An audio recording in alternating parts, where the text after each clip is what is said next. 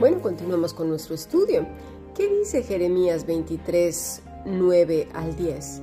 A causa de los profetas mi corazón está quebrantado dentro de mí, todos mis huesos tiemblan, estoy como un ebrio y como hombre a quien dominó el vino delante de Jehová y delante de sus santas palabras, porque la tierra, escuchemos, está llena de adúlteros.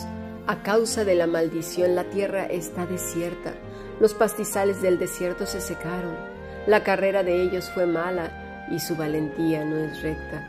Y vaya que sí. La apostasía está, bueno, en su apogeo. Se oyen por aquí y por allá cada aberración, como tuercen las escrituras de una manera tremenda, pero además las utilizan de tal manera que da la impresión de que lo que están diciendo es cierto. Dios quiere que hoy seas altamente bendecido. Hoy es el día en que lloverán del cielo cantidad de bendiciones y todo aquello por lo que tú oraste, hoy lo vas a recibir. Pero ¿de dónde han sacado eso? ¿Quién les dijo que eso sucedería? ¿Qué saben que Dios está tratando con cada persona de manera completamente individual? ¿No así nosotros tratamos a nuestros hijos? ¿Verdad? A cada uno sabemos qué hay que tratar con ellos. ¿Qué dice esta gente? Habla por hablar. Cuando dice adúltero se refiere a los que han adulterado su palabra. El mensaje de Dios lo han torcido y lo han dado mal al pueblo. El amor y la misericordia de Dios para beneficiar, ¿qué? Pues sus barrigas el ego y un corazón completamente pecaminoso. Pero sin duda, y sin duda, de Dios, nadie, absolutamente, terminantemente y determinantemente, nadie se burla. El Hazak mostrará el corazón podrido de todos estos perversos, y hay de aquellos que a pesar de ver la perversidad sigan en esos Egiptos, sí, en esos lugares, por temor al hombre. Qué vergüenza, de verdad, qué desgracia. Estamos en tiempos peligrosos, sin duda. La noche está muy avanzada. Si no viste la conferencia de adoración de siervos de ayer martes, te aconsejo visites el canal de YouTube de la Fundación Bíblica y lo hagas, porque además es de gran consolación pero también una exhortación a estar vigilantes. Bien, pues Dios le dio tiempo a Faraón y a toda la gente en general de arrepentirse verdaderamente. Pero una y otra y otra vez mostraba un falso arrepentimiento, pidiendo un perdón que no era genuino. Esto era una clara enseñanza de Dios para Egipto, Faraón, los israelitas, Moisés y Aarón y para nosotros mismos. ¿De qué? De lo que cada uno somos, de cómo está el corazón de cada quien y hacia dónde estaba inclinado ese corazón. Todos conocerían además quién es Jehová, pero también quién era Faraón. Así que vamos a seguir leyendo. Versículo 17. Dice Faraón así, mas os ruego ahora que perdonéis mi pecado solamente esta vez y que oréis a Jehová vuestro Dios que quite de mí al menos esta plaga mortal. La palabra perdonéis que dice Faraón es nasa, es un imperativo y lo que significa es levantar, quitar. Podríamos decir que dijo, os ruego que levantéis, quitéis mi pecado. Kata para pecado quiere decir ofensa, culpa. Otra raíz que es ta, daño, pecado, delinquir. Qué fácil es engañarnos, ¿verdad? Los políticos son muy diplomáticos y usan palabras y expresiones muy convincentes. ¿Cuántas personas no quedan embelesadas con sus discursos? Aunque ya de antemano sepan que son mentira porque sexenio con sexenio, cuatrienio con cuatrienio, nunca cumplen, pero la gente le encanta que le mientan. ¿Y qué decir de los falsos maestros y profetas? Vamos a ver qué dice el Señor, Ezequiel 13, 8 al 10. Por tanto, así ha dicho Jehová el Señor, por cuanto vosotros habéis hablado vanidad y habéis visto mentira. Por tanto, he aquí yo estoy contra vosotros, dice Jehová el Señor. Imagínate tener a Dios en contra nuestra. Qué falta de reverencia y temor divino. Dice versículo 9, estará mi mano contra los profetas que ven vanidad y adivinan mentira. No estarán en casa la congregación de mi pueblo, ni serán inscritos en el libro de la casa de Israel, ni la tierra de Israel volverán, y sabréis que yo soy Jehová el Señor. Sí, por cuanto engañaron a mi pueblo, diciendo paz, no habiendo paz, y uno edificaba la pared, y he aquí que los otros la recubrían con lodo suelto. Qué terrible es dar un mensaje que no ha dado el Señor. Qué terrible es que ahora, con la que nos está cayendo encima, decir que aquí no pasa nada. No, lo que ahora el mensaje que necesitan las personas pues es de calma, es de decirles que Dios les va a conceder todo lo que, que todo lo que pidan, que solamente den dinero y más dinero, pero ya verán que Dios les va a multiplicar en la medida que ellos den. ¿Que no han visto los diarios? ¿Que no han visto que estamos entrando a la noche más oscura del planeta Tierra? ¿Que las cosas no se van a mejorar? ¿De parte de quién están hablando? Por favor, ¿no nos acordamos que toda la escritura habla de arrepentíos? Arrepentíos que el mensaje es arrepentíos, que Cristo es nuestra reconciliación con Dios. ¿Cuándo, es, ¿Cuándo se nos ha dicho que debemos de dar un mensaje diferente? Por favor. Pero no, claro, han hecho una pared, una cortina de humo, mentiras. Dios sabía bien que Faraón no estaba arrepentido, que sus palabras eran eso, solo palabras, su corazón era malo desde el principio y no iba a cambiar bajo ningún concepto. A él le encantaba que lo vieran como un semidios, ni aún con todas las plagas, ¿eh? No, no, no, no iba a dar su brazo a torcer. ¿Cuántos hombres hoy día se están enriqueciendo a expensas de la gente en el nombre supuestamente de Dios, aún sabiendo que recibirán condenación? Pero es más su ambición que el temor de Dios, igual que Faraón.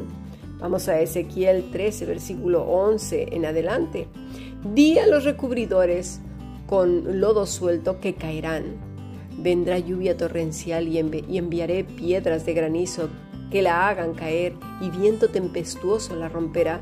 Por cierto, hablando de granizos y vientos tempestuosos, no hace más falta ver en las noticias todo lo que está ocurriendo en el planeta, estos vientos tempestuosos que arrasan casas enteras, granizos enormes que pueden hacer un daño tremendo, incluso matar a una persona. El mar se está saliendo. No sé qué, de verdad esta gente vive en, un, en, una cueva, no se dan cuenta. Versículo 12, y aquí cuando la pared haya caído, no os dirán, ¿dónde está la embarradura con la que recubristeis? Por tanto, así ha dicho Jehová el Señor, haré que la rompa el viento tempestuoso con mi ira y lluvia torrencial vendrá con mi furor, y piedras de granizo con enojo para consumir. Y vaya que esto está sucediendo en todo el mundo. Así desbataré la pared que vosotros recubristeis con lodo, y la echaré a tierra, y será descubierto su cimiento, y caerá, y seréis consumidos en medio de ella, y sabréis que yo soy Jehová. Yo de verdad no, no, no, yo creo que esta gente no ha leído esto y no tienen temor reverente de Dios. Me, es preocupante hasta dónde puede llegar el corazón ambicioso, mentiroso, corrompido. Versículo 15. Cumpliré así mi furor en la pared y en los que la recubrieron con lodo suelto, y os diré, no existe la pared ni los que la recubrieron, los profetas de Israel que profetizan acerca de Jerusalén y ven para ella visión de paz, no habiendo paz. Todos los mentirosos, todos los que roban la bendita esperanza, todos los que provocan desánimo, laxitud, embriaguez, despilfarro, desesperanza, ambición, desenfreno, adulterio de las escrituras, Dios hará que todo quede al descubierto como lo hizo con Faraón. ¿Y sabes cuándo va a suceder? Cuando la iglesia ya no esté aquí y ellos sí que se van a quedar. Estos serán parte de los moradores de la tierra, o quizás si bien les va, de aquellos que realmente se arrepientan. Lamentablemente lo pagarán con su vida. Estos falsos caerán y no se levantarán. Así como en primer libro de Samuel capítulo 5, que dice así, y volviéndose a levantar de mañana el siguiente día, he aquí que Dagón había caído postrado en tierra delante del arca de Jehová, y la cabeza de Dagón y las dos palmas de sus manos estaban cortadas sobre el umbral, habiéndole quedado a Dagón el tronco solamente. Así les pasará. Ya no tendrán más cabeza para pensar maldades, ni manos para empuñarlas contra el pueblo de Dios. Finalmente, ¿qué hicieron los siervos de, de Jehová? ¿Creyeron las mentiras de Faraón? ¿Tomaron una solución como si estuviera en sus manos? ¿Le contestaron algo de inmediato de manera reaccionaria? No, para nada. Un hijo de Dios está sometido al que lo ha enviado, es decir, a su Padre, tal y como lo hizo Jesús. Leamos Lucas 6, 12 al 13. En aquellos días él fue al monte a orar y pasó la noche orando a Dios. Observa, ¿eh?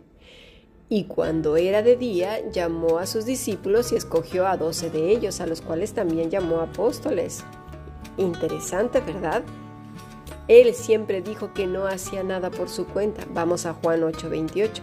Les dijo pues Jesús, cuando hayáis levantado al Hijo del Hombre, entonces conoceréis que yo soy, y que nada hago por mí mismo, sino que según me enseñó el Padre, así hablo, porque el que me envió conmigo está no me ha dejado solo el Padre porque yo hago siempre lo que a Él le agrada.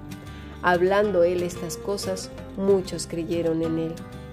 Moisés y Aarón sabían que eran siervos y no dioses ni semidioses. Ellos estaban sujetos a quien los había enviado. De verdad, ¿cuándo aprenderemos eso? Y ojo lo que dijo nuestro amado Señor, ¿eh? Dice, cuando hayáis levantado al Hijo del Hombre, entonces conoceréis que yo soy y que nada hago por mí mismo, sino según me enseñó el Padre, así hablo. Mira, versículo 29, porque el que me envió está conmigo. Cuando estamos con Él, estamos de continuo en comunión. Y aunque no se lee en el escrito que Moisés fue con Dios a decirle tal y tal cosa, se lee algo mucho mejor y mayor. ¿Y sabes qué es? Dice así, Dios dijo a Moisés. Esta frase aparece muchísimas veces. ¿Y esto qué nos dice? Pues que había una relación muy estrecha, demasiado estrecha, lo mismo que el Señor estaba diciendo en Juan 8, un diálogo continuo a lo largo del día, de los acontecimientos, de la vida misma. Eso es un pámpano, uno que se nutre de Dios mismo. Y entonces volvemos a Lucas 5, versículo 20.